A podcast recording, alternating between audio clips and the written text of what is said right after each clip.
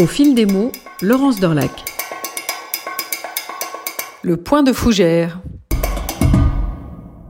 Certaines appellations de points peuvent parfois rendre perplexe. Eh bien, c'est le cas avec le point de fougère. Fougère, des plantes vivaces, primitives, apparues sur notre planète il y a plus de 400 millions d'années, si reconnaissables dans nos forêts, à leurs crosses enroulées qui se déploient en ces feuilles dentelées, très espacées les unes des autres, vraies marées végétales, agréable à traverser avec tout de même parfois un peu d'appréhension, surtout dans les hautes fougères. La fougère, en version point de broderie, génère elle aussi une agréable sensation quand on maîtrise sa réalisation, ce qui vient assez vite. C'est le point idéal pour faire des feuillages, qui l'eût cru, mais aussi des tiges, au bout desquelles on peut agrémenter quelques petits points de nœuds par exemple, pour faire des mini-fleurs.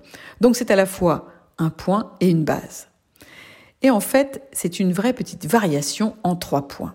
L'important avec le concept du point de fougère, c'est de savoir quand et où bloquer son fil avant de tirer sur son aiguiller.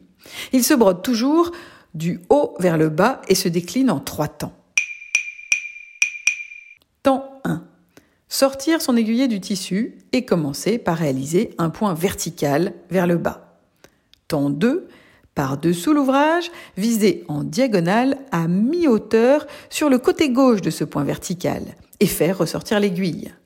Abaisser son fil et là, bloquer avec le pouce qui tient le tambour, comme pour tracer le point en diagonale. Temps 3. Foncer directement de l'autre côté du point vertical, vous savez, le premier point. Oui, directement.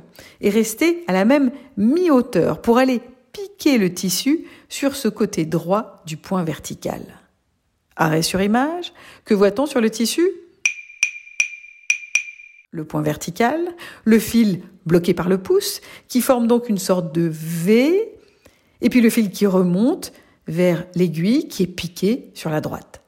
Alors on continue Grâce au blocage du fil, vous ne formerez pas la lettre T à l'horizontale avec votre fil, mais bien un V.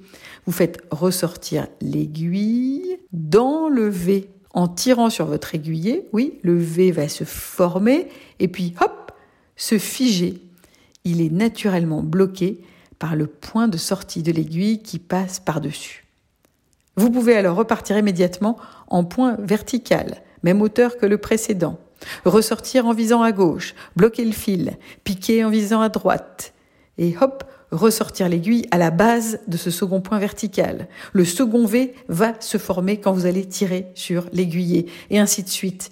Le point de fougère se déploie sous vos yeux sans